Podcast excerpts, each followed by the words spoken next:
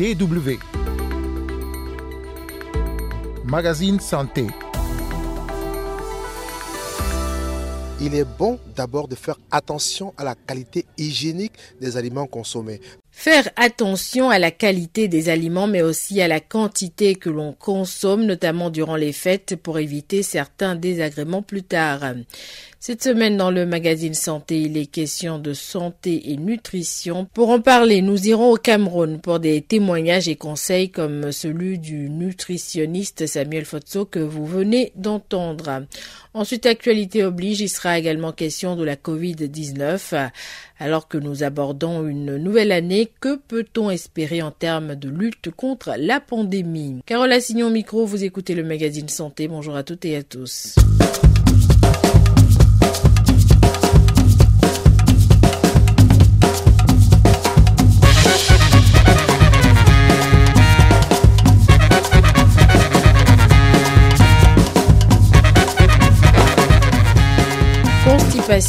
Intoxication alimentaire, diarrhée, diabète, obésité. Les pathologies liées à l'alimentation sont nombreuses. Après les fêtes de fin d'année, occasion souvent de consommation excessive de nourriture et de boissons.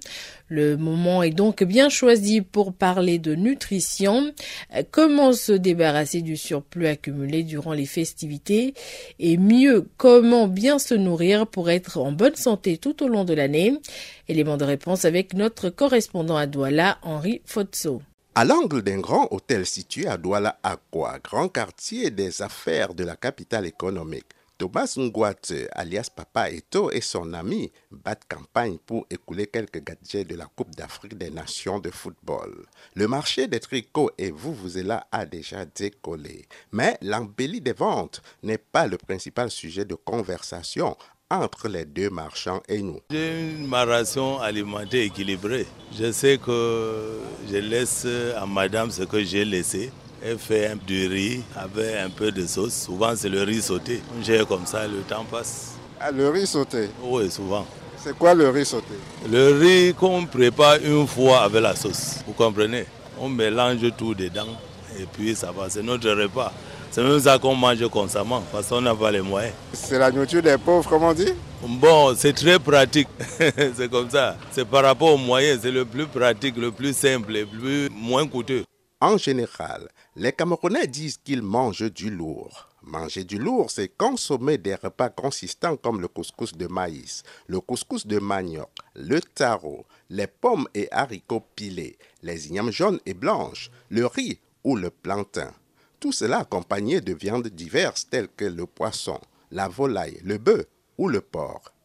Emmanuel Maison a lui déjà fait la triste expérience d'excès de nourriture lourde. Dans sa région d'origine, le nord-ouest du Cameroun, le hachou ou le taro à la sauce jaune est un mets quotidien, mais sa surconsommation n'est pas sans conséquences sur la santé. Il y a des types de uh, nourriture comme le hachou qui, à la longue, entraînent l'obésité. Parce que lorsqu'on consomme le hachou, parfois, si l'estomac ne le digère pas, cela entraîne un ballonnement du ventre. Et dans ce cas, que faites-vous? Comment vous soignez-vous? Non, on boit juste beaucoup d'eau et tout se passe bien. Avec ces trois grandes brasseries, ces nombreuses unités de distillerie de liqueurs vendues en sachets et bouteilles, sans compter quelques millions d'hectolitres de vin importés, il est également clair que le Cameroun est un leader en matière de consommation d'alcool. Ce que reconnaît Thomas Ngwate à demi-mot.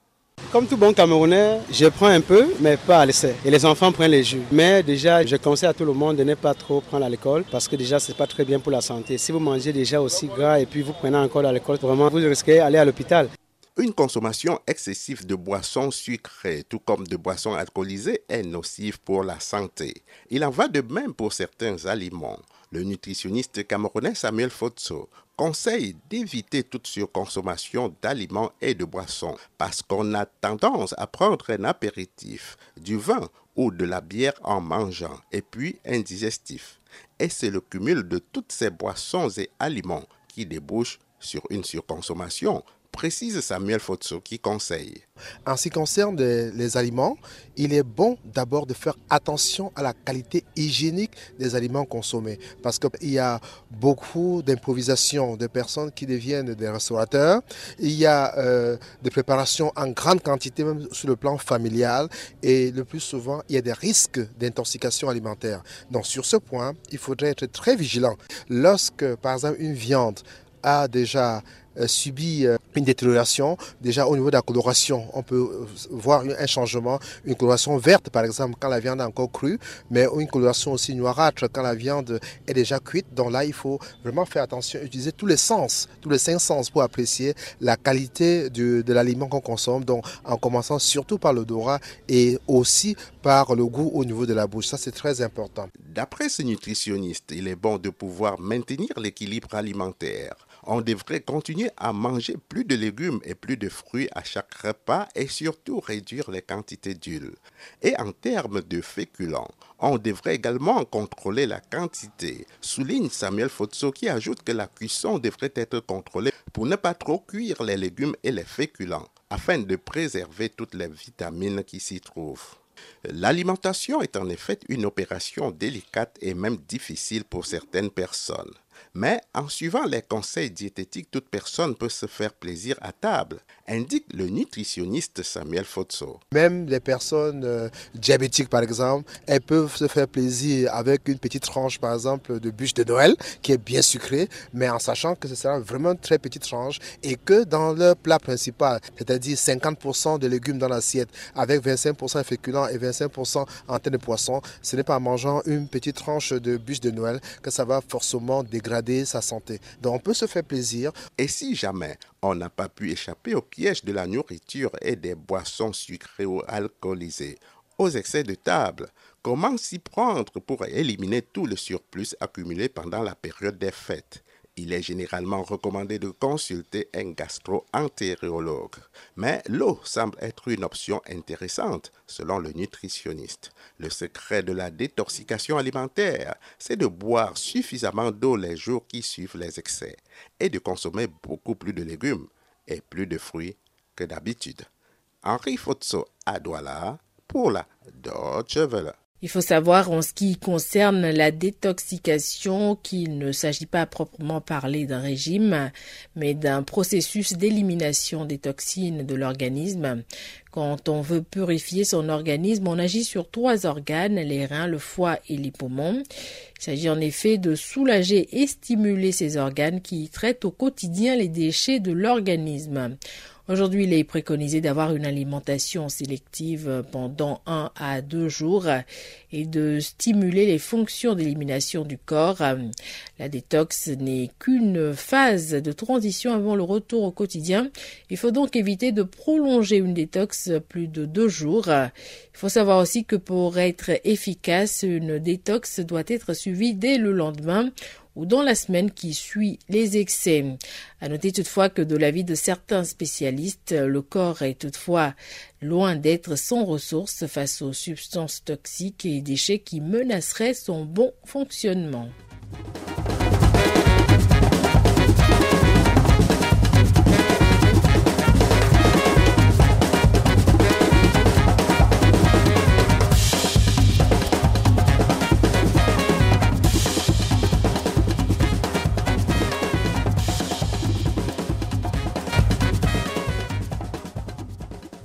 Avec euh, l'apparition de nouveaux variants et des cas de contamination qui explosent, on continuera sans doute de parler encore très souvent euh, de la Covid-19 durant cette nouvelle année. L'Europe, qui est actuellement l'épicentre de la pandémie, a dépassé le cap des 100 millions de cas recensés depuis la découverte du virus en décembre 2019, soit plus du tiers du total des contaminations dans le monde. Les experts misent beaucoup sur la vaccination pour mettre un terme à la pandémie. C'est le cas du professeur Christian Trosten, chef de virologie à l'hôpital de la Charité à Berlin. Il mène des recherches sur les coronavirus. Il est par ailleurs membre du comité d'experts sur la Covid-19 qui conseille le gouvernement fédéral en Allemagne. Selon lui, le variant Omicron de la Covid-19 pourrait permettre de passer d'une situation pandémique à une situation endémique. La situation endémique fait que ce virus semble devenir un virus du rhume, comme beaucoup d'autres, comme d'ailleurs quatre autres coronavirus l'ont fait par le passé. Et bien sûr, c'est une bonne chose quand on a un virus qui ne rend plus très malade, tout en étant facilement transmissible. Il recherche et trouve essentiellement les lacunes immunitaires au sein de la population et provoque toujours une mise à jour immunitaire. Cela concernera ensuite les enfants car ils naissent immunologiquement naïfs, tandis que les adultes ont eu un contact avec ce virus et pourraient souvent avoir ce contact via la vaccination sans tomber gravement malade.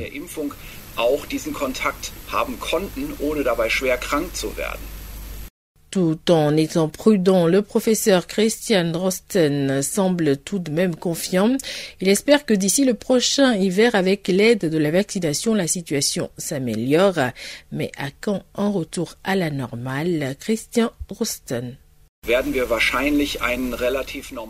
Si le virus ne change pas beaucoup d'ici là, nous aurons probablement un hiver relativement normal, peut-être comme un hiver normal de grippe, durant lequel nous devrons bien sûr aider les personnes âgées pour qu'elles puissent suivre le rythme, alors que les adultes en bonne santé n'auront peut-être plus besoin du tout de vaccination de rappel.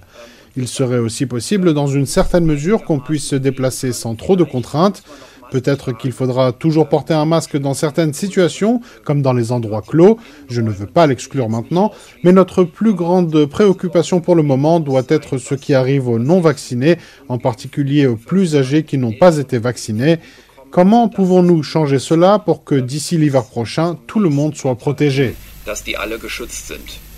Selon Christian Trosten, chaque pays doit déterminer les problèmes particuliers auxquels il est confronté dans la lutte contre la COVID-19 et suivre l'évolution des infections. Le magazine santé, c'est déjà fini pour aujourd'hui. Merci pour l'écoute. Rendez-vous la semaine prochaine pour un nouveau numéro et vous pouvez bien sûr continuer à nous suivre sur notre site internet www.com slash français. Prenez bien sûr soin de vous.